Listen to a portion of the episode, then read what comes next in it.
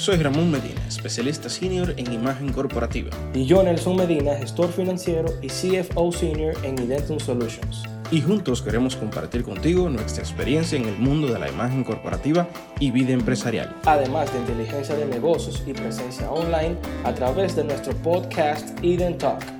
Así que te invitamos cada semana a que nos sigas a través de Spotify, Anchor, Google Podcast y Apple Podcast. Y no te olvides de visitar nuestra página web, donde también tendremos disponible nuestro podcast y materiales descargables relacionados a los temas que toquemos en el show. Tómate un segundo para conocer más de nosotros. Anímate y sé parte de nuestra comunidad de éxito.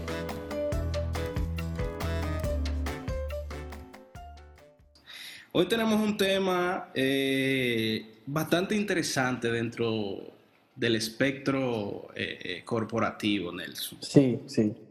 Es así. Este tema, este tema entiendo yo que no es el pilar, el pilar central, pero es eh, un soporte eh, bastante necesario, sobre todo porque las empresas pequeñas, eh, en términos de reputación, se, ah, se, recargan sobre este concepto para poder entonces tener inclusión en el mercado.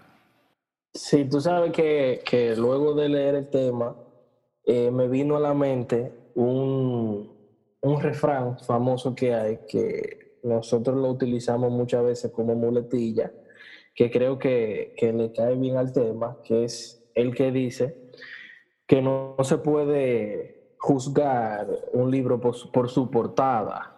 Ah, Sin embargo, hay momentos que el libro se juzga por la portada. Entonces, realmente... Y sobre eh, todo, escúchame que te interrumpa, y sobre todo eso se contrapone con la realidad de que otra muletilla es eh, que tú no tienes una segunda oportunidad para causar una primera buena impresión. Correcto, correcto. Entonces, básicamente, eh, de lo que nosotros queremos comentarle a ustedes, chicos, hoy, es eh, los cinco beneficios de la imagen corporativa sólida. Pero yo no quiero que nos enfoquemos en el concepto corporativo que lo hace sentir como eh, para empresa grande, ¿tú me entiendes? Sino que esto es un concepto que tiene la particularidad de que hace referencia a los temas laborales y es un concepto más formal. Entonces, básicamente, los cinco beneficios para platinar un chin de usted tener una imagen empresarial, personal, laboral y como usted quiera, sólida, antes eh, o ante el mercado al cual usted se dirige. ¿Qué tú entiendes, Nelson? Con, con, esta, con, este tema eh, en el concepto de lo corporativo, eh, ¿tú crees que, que sí, que es interesante que se aplique tanto lo pequeño como lo grande?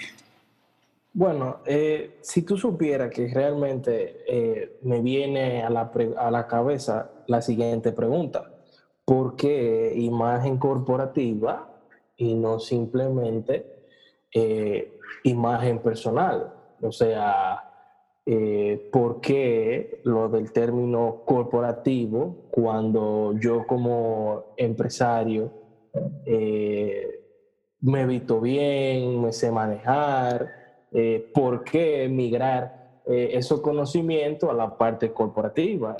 Bueno, eso, eso es bastante eh, eh, básico para nosotros, pero desconocido para muchos de los empresarios jóvenes. Lo que pasa es que como todo en la vida, cada cosa tiene su lugar. Entonces, así como tú tienes una personalidad que te caracteriza y, y tienes cualidades tuyas como persona, tu negocio tu proyecto también tiene esas cualidades, también tiene esas características, también tiene esas, esos elementos que hacen de ella un ente individual a ti como eh, empleado, dueño, socio, lo que sea. Entonces, básicamente el, concepto de lo corporativo hace, eh, como dije ahorita, referencia a lo laboral, pero eh, a cómo el aspecto o no el aspecto, sino cómo tu empresa debe ser, debe verse, debe escucharse, debe sentirse en los oídos, ojos eh, y todos eh, eh, los sentimientos de, tu mercado, por así decirlo, y para aplatanarlo un poco, cómo se debe percibir. Entonces, creo que con eso respondo a tu pregunta, pero básicamente, tú como empresa eres uno, pero tu empresa es otra cosa. Entonces, cada cosa y cada empresa tienen elementos que las, que las caracterizan de manera diferente. Entonces, básicamente, respondí tu pregunta más o menos por ahí. Sí, sí, sí. Yo quisiera aportar en, esa, en ese aspecto de que realmente si tú tienes una reunión eh, con un posible cliente, tú probablemente no tengas en ese momento la oportunidad de llevar ese cliente a tu empresa ni tampoco puedes llevarle la empresa al cliente físicamente hablando. Entonces yo entiendo que en ese sentido se crea la sinergia entre lo que a través de ti el cliente puede conocer como la empresa. Entonces, por ahí es que va a ver el asunto. Sí, eso es correcto, eso es correcto. Cada, este, debemos entender que nada está suelto. Lo que yo pudiera eh, tener de manera individual eh, me ata a lo que mi empresa pudiera tener de manera individual también, porque hay que estar claros en algo. Nuestros negocios son el reflejo interno de cómo uno lo concibe. Entonces, de manera indirecta, el negocio que no se parece a su dueño está fallando. O sea que, perdón que te interrumpa, básicamente tú me quieres decir que un dueño de negocio no puede tener un buen manejo ni verse a la altura y que su empresa entonces se vea de manera descuidada.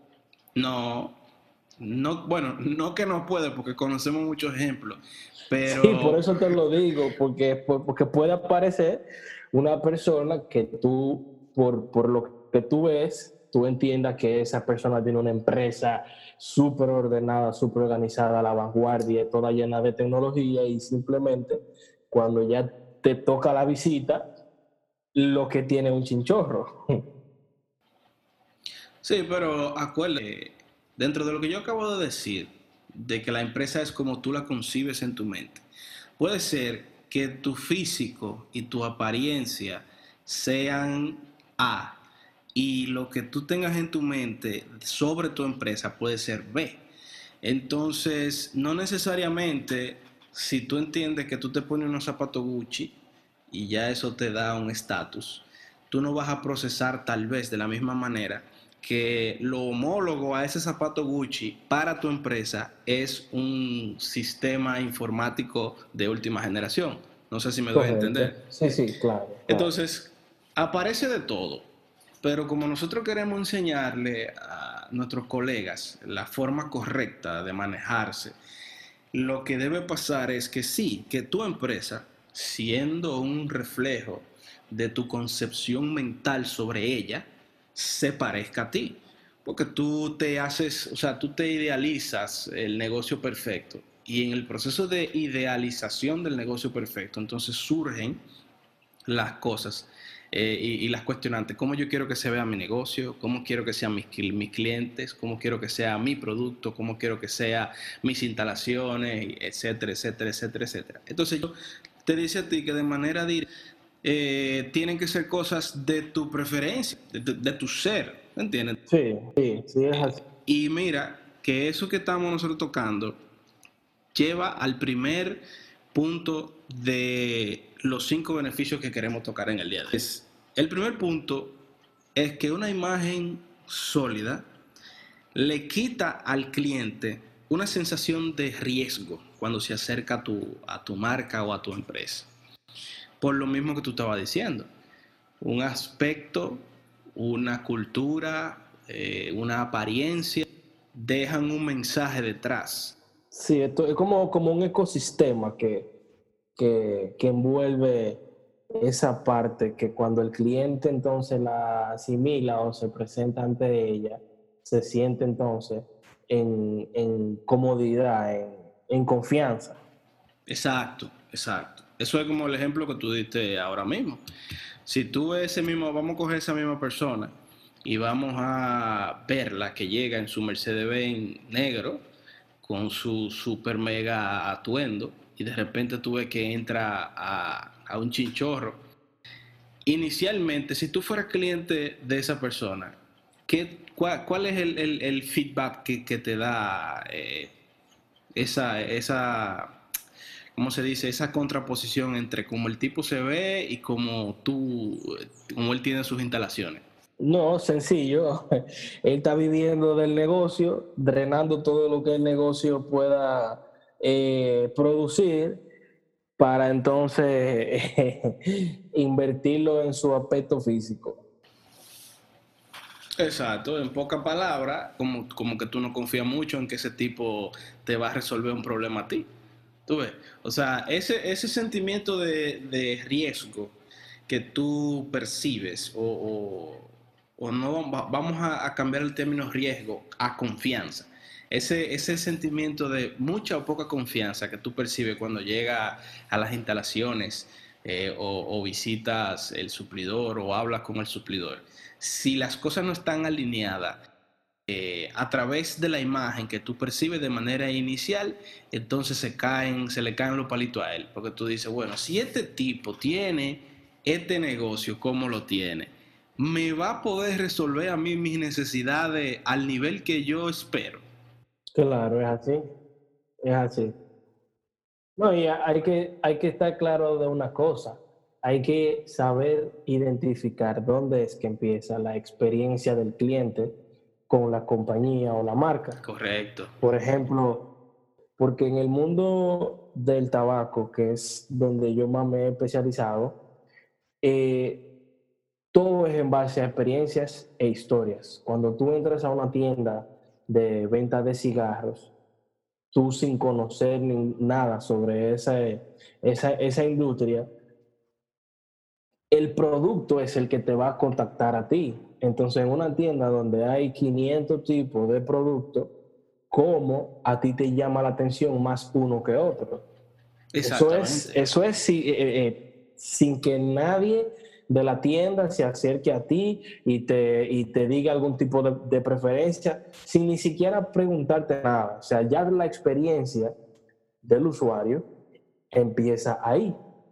Y vamos, vamos a suponer una cosa, por ejemplo, eh, si tú tienes ese producto en esa tienda que cumple con todas esas características que tú mencionas y que ya hemos estado hablando, pero cuando tú entras a la tienda, la muchacha no tiene la vestimenta adecuada para el negocio. Las instalaciones no tienen la vistosidad y la distribución en, sus anaqueles como debería ser. Eh, el, aire acondicionado para mantener el control de temperatura, eh, tú desde que entraste lo percibiste que no estaba funcionando. Entonces, háblame de eso. Ahí hay dos cosas importantes. Y estamos, estamos escúchame que te interrumpa, estamos obviamente haciendo la comparación de que tú tienes ese producto que sí, que wow, es un productazo, pero llegaste a un sitio con todo lo que yo te dije. Claro, ahí hay, ahí hay dos, dos problemas. Tu relación con la marca y tu relación con la tienda. Son dos cosas en las que se van a ver afectadas mutuamente si uno de los dos no cumple con los estándares. Okay. Si la tienda no cumple, con los estándares establecidos para almacenamiento y venta del el producto, en este caso del cigarro, automáticamente puede que tú vuelvas a comprar esa marca o la compres, la marca que tú elijas, y no, vuelvas a la tienda. Pero puede también que por esa mala experiencia tú ni siquiera vuelvas a comprar el, producto. ¿Por qué? Porque las condiciones que debe tener la tienda va a hacer que tu experiencia con el cigarro sea mala. Entonces, tú lo que tu cabeza lo que va a entender indirectamente no es que la tienda tiene deficiencia, porque probablemente a simple vista no se vea. sino que el producto tiene la deficiencia y quien va a pagar al final es el producto. Ok, entonces lo que tú me estás diciendo es que por yo tener eh, mi producto, imaginémonos que yo soy el dueño de esa marca, por yo tener mi marca en esa tienda que no tiene las condiciones necesarias, entonces ya tú como consumidor tienes una sensación de alto riesgo en volver a adquirir la marca. Claro, claro, y, hay, algo muy interesante y es eh, ya hablándole a, la parte de, del vendedor o del dueño de la marca, es que, o sea, tú tienes que prepararte para venderle a personas que no conocen nada de tu producto ni de, ni de tu sector. Primero, porque son la mayoría. Correcto. Y segundo, porque son los que más van a impactar tu flujo de, venta. Si cogemos el mismo ejemplo del cigarro tuyo, que tú lo tienes en una tienda que no tiene las condiciones, yo que no sé de eso, te voy a decir, le voy a decir a otra gente, mira, yo probé un cigarro que era de un señor que se llama Ramón y mira, esos tipos parece que no saben de eso porque ese cigarro estaba mal. Entonces ahí hay dos cosas. Puede que la otra persona te diga, oye, pero qué es raro porque yo sí probé uno que sí estaba bueno, pero lo compré en otro sitio. O puede que la gente diga, ah, mira, a mí que me, hablaron de eso, pero qué bueno para yo no comprarlo. Y ya automáticamente tú sabes cómo la, la, se, se propaga la mala popularidad. No, ya eso corre como, como, como pólvora. Y todo eso fueron cosas que estaban de cierta manera externas a tu manejo como productor o como dueño de marca. Solo por la tienda. Exacto. Un factor tercero. Solo por la tienda. Entonces ahí podemos destacar que obviamente eh, la imagen sólida conlleva muchos elementos que no es nada más la cara bonita, Correcto. como muchas personas eh, lo presentan. Entonces, hablando un poco de cómo nos ya en, en Identon trabajamos esa parte, en lo que concierne a, a este primer punto de que la imagen sólida elimina ese sentimiento de riesgo. Por eso que nosotros siempre, siempre trabajamos el, el, concepto de imagen corporativa como un elemento. La imagen corporativa es un resultado del Obviamente no lo podemos citar todo hoy porque tendríamos que hacer un episodio solamente de eso. Pero nosotros tocamos de manera fundamental el yo del dueño de la marca, porque todo sale de ahí. Partiendo del yo, el dueño de la marca tiene que conocer el approach que quiere, tiene que conocer el mensaje que quiere llevarle a sus consumidores tiene que tener una, un feel de cuál sería el, feedback que puede obtener. Tiene que, o sea, es un sinnúmero de cosas. Entonces, lo que nosotros hacemos es la primera sesión de nosotros siempre es vamos a conocernos los tres. ¿Quiénes son los tres? La marca, tú y tú. Entonces ahí, eh, ahí los clientes se quedan, ¿cómo así tú y tú? Sí, porque la marca quiere conocerte a ti, pero tú, quieres, tú tienes que conocerte a ti mismo para poder entonces definir los parámetros para crear el mensaje correcto. Entonces así nosotros poder entender eh, e interpretar ese mensaje y llevarlo a, a, la realidad. Entonces, siempre para todos nuestros proyectos en Identum, las primeras sesiones son para entender la parte intrínseca del ser. O sea, ¿quién es el ser? El ser es nuestro cliente. Y volviendo a lo mismo, ¿cuál es el mensaje que el cliente quiere llevar? ¿Cuál es la, cultura de vida que lleva ese cliente? ¿Cuál eh, ¿Cuáles son los aspectos, eh, hasta los hobbies del cliente? Porque así tú te una idea tú como suplidor, pero el cliente va descubriendo en ese proceso cosas que no contempló en el momento de tener la, emoción de decir que yo quiero hacer tal o cual cosa. Entonces, básicamente, eso, ese es el proceso. Como segundo, nosotros vivimos en una era donde el tiempo es más que oro. es así, es así. Entonces una imagen sólida, una imagen sólida te elimina a ti ese tiempo de búsqueda de ese suplidor. Sí, correcto. Eh, eh, eh, es lo que te digo. Cuando tú tienes, por ejemplo, puse el ejemplo de los cigarros porque cuando tú entras a una tienda de cigarros, tú tienes 500 tipos de cigarros diferentes. Todo con presentaciones diferentes, todo con nombres diferentes, todo con tamaño diferente, con, con experiencia de fumada diferente. Perdón.